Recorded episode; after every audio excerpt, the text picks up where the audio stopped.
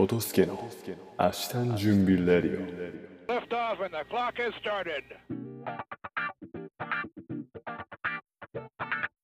2023年1月3日皆様いかがお過ごしでしょうか？トトスケです。このラジオは私トトスケが日頃感じたことや発信したいことを好き勝手に話す守備一貫鉄頭鉄尾自己満足ラジオでございます。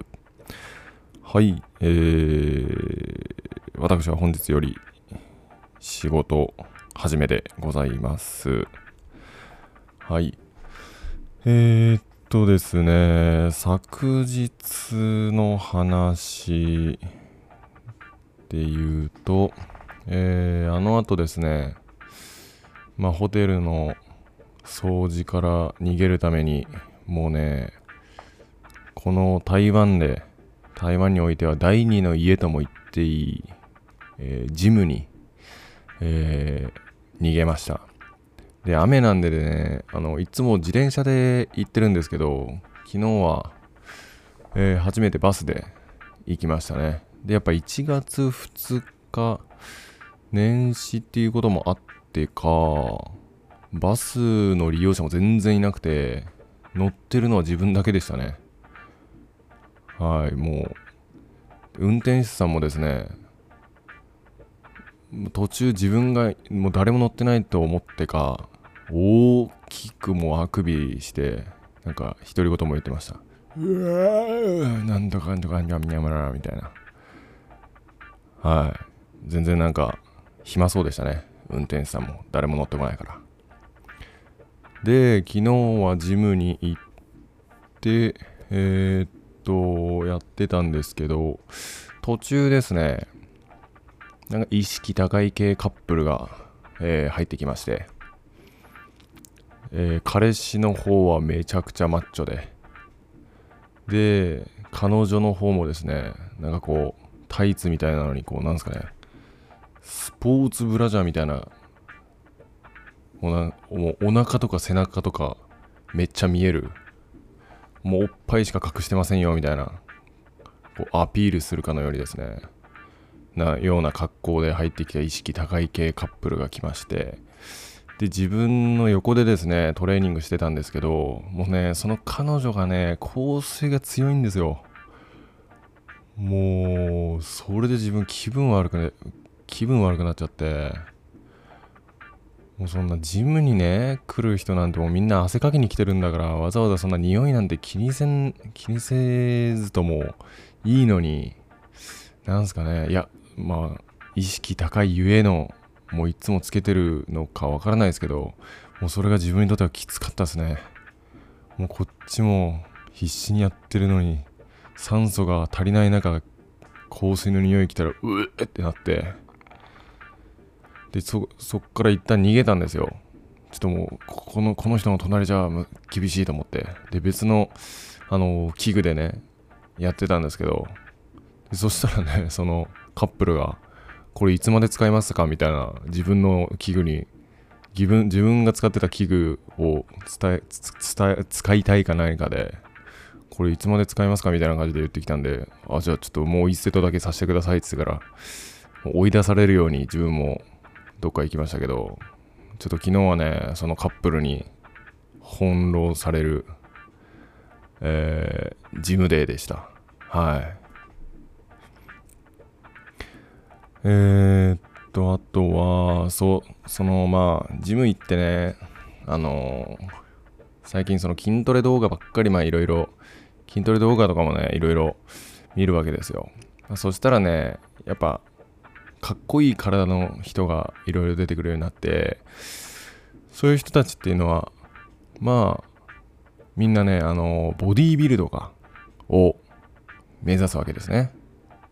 ある程度鍛え上がったら、ちょっとやっぱなんかコンテストに出ようみたいな感じで、えーボディビル。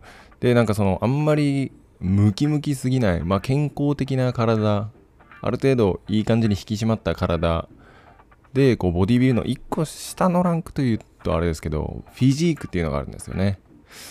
そのフィジークの動画もですね、いろいろ、まあ目につくようになりまして、そうするとですね、まあポージングがしたくなるわけですよ。ってなるとまあ一応ね記念にあの現時点のあの筋トレの成果としてねあの年末に動画を撮ったんですよね。あのポージングとか今のまあ2022年末時点での自分の体の、えー状況を記録するために撮ったんですけどもうなんかそう全然まだまだひょろひょろだなと思いますね。もうなんかこんな体じゃ夏脱ぐのは恥ずかしいと。思うぐらいにひょろひょろだと思いますね。ちょっと結構こっち来てね筋トレ頑張ってなんか服もちっちゃく感じてきて大きくなったかなと思ってたんですけど改めてねこう動画を回してね自分の体を客観的に見てみるとですねまだまだ広がりです。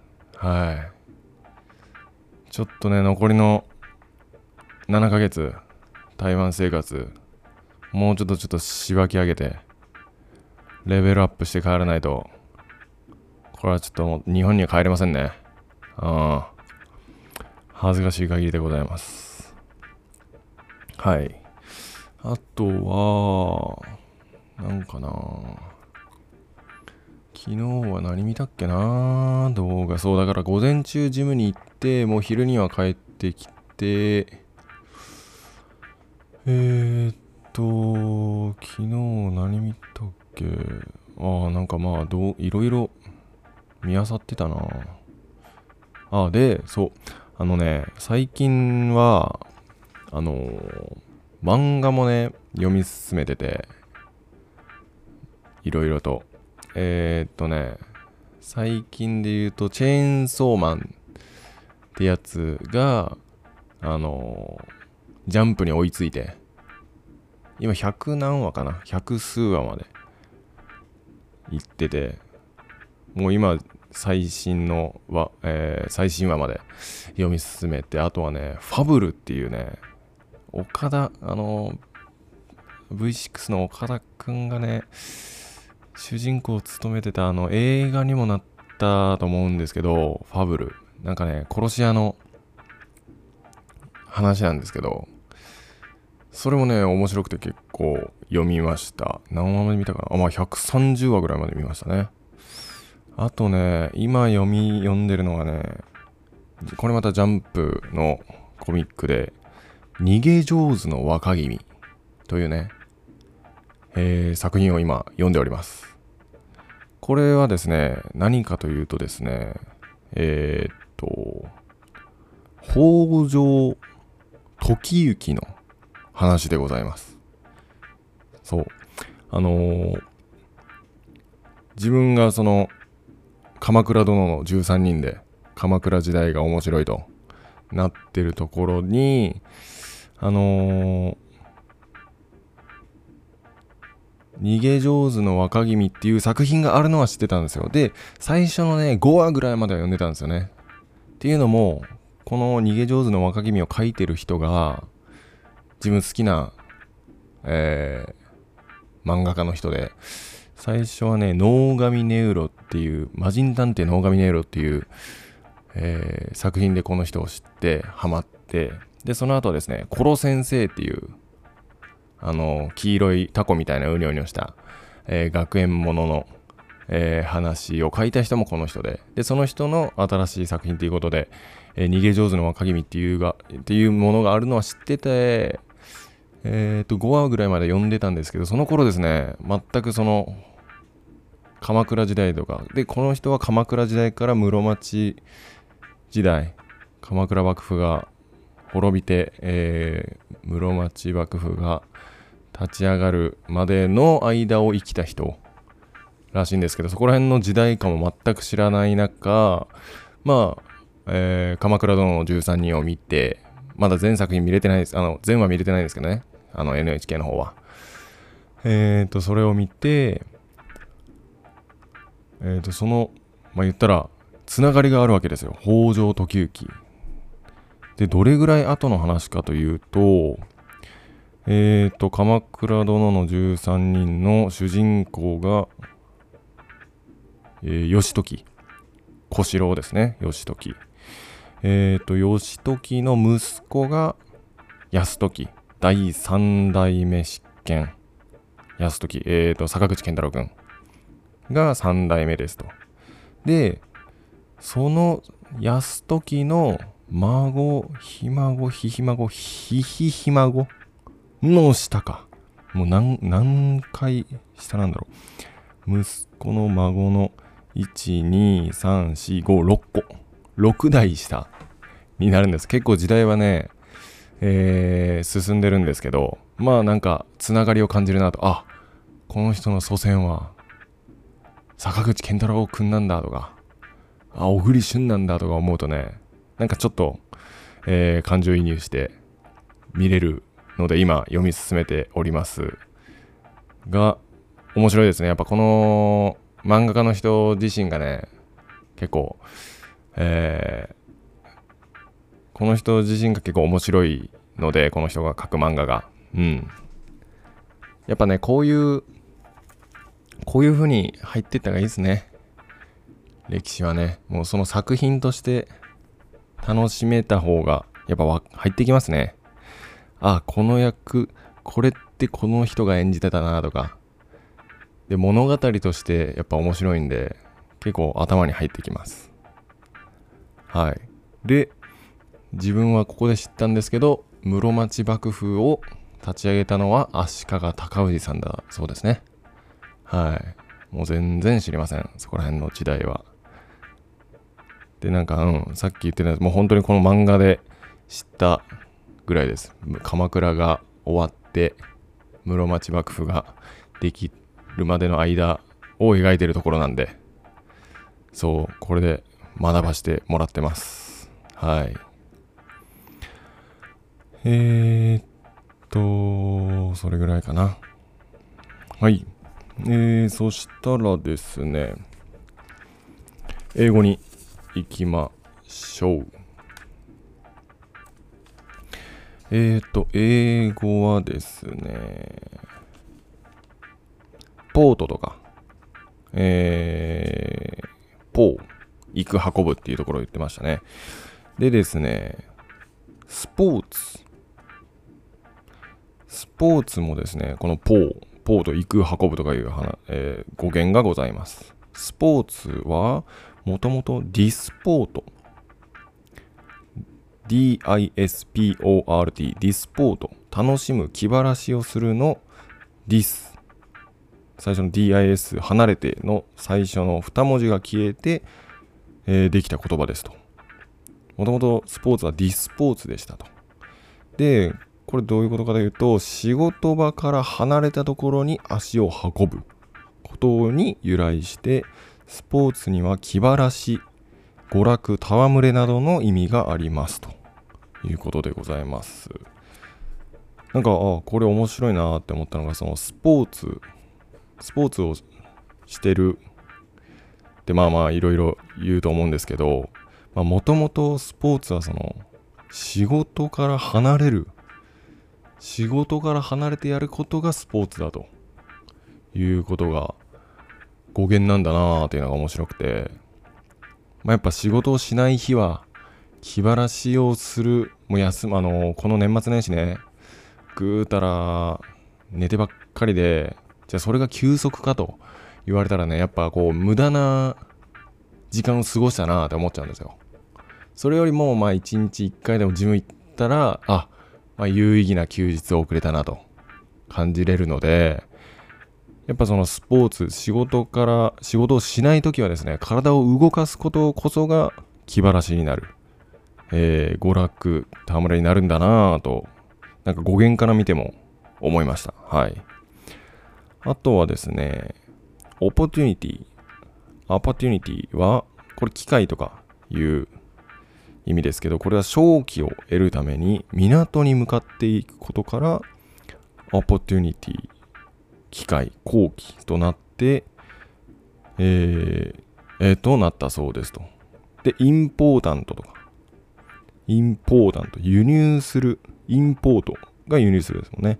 インポータントは、えー重要なっていう意味ですけど、これは輸入するほど重要なという意味からインポータントとなったそうですね。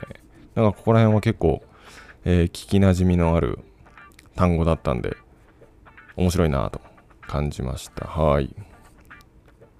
はい。英語の語源はこの辺で、えー、っと、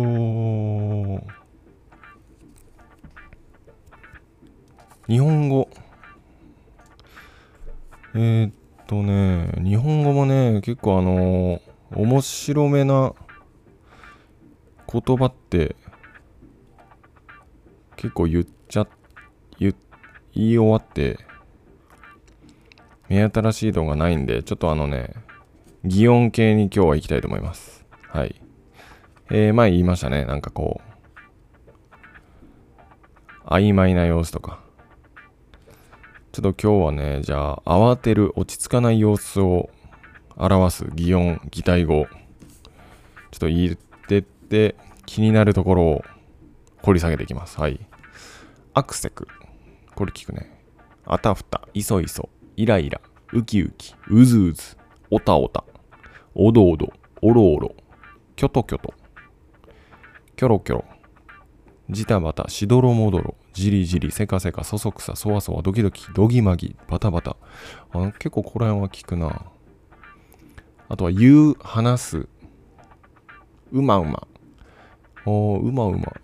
乳幼児が父を求める時など口を開閉しながら声を出すまんま。あまさに今えー、10まだ11ヶ月なってないか。今日はみうん10今10ヶ月のもうすぐ11ヶ月になる、えー娘もですね今こんな感じです。まんま。まあ言ってますね。はい。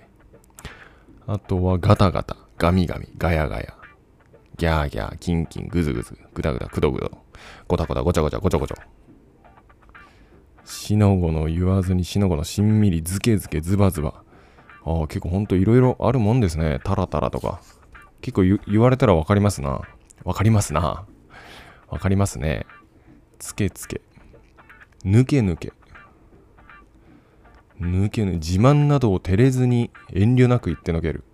抜け抜けと言えたもんだ。ひーこら。ああ。苦境に陥ってあえ、あえいで言う。ひーこらと言う。うん。ぴしゃり、ひそひそ、ブーブー、ふがふが、ぶつくさ。ああ、いっぱいあるな。確かにね。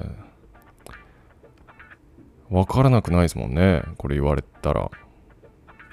なんか、結構使ってるね。珍しい。ちょっと待ってよ。珍しい擬音。聞きなら、聞き慣れない。聞き慣れない擬音ってあんのかな？ええちょっと、見当たらないっすね。すんません。見つけとけばよかった。結構これいっぱいあるんで、こうやって言ってたら、なんか面白い擬音あるもんかなーって思ってたんですけど、結構使ってるんだなーっていうのを思いますね。うーん。ちょっと今日は、これといった掘り下げ言葉がなかったです。すいません。ちょっと次回は見つけておきます。はい。えー、ということで、今日はこの辺で終わりたいと思います。ありがとうございました。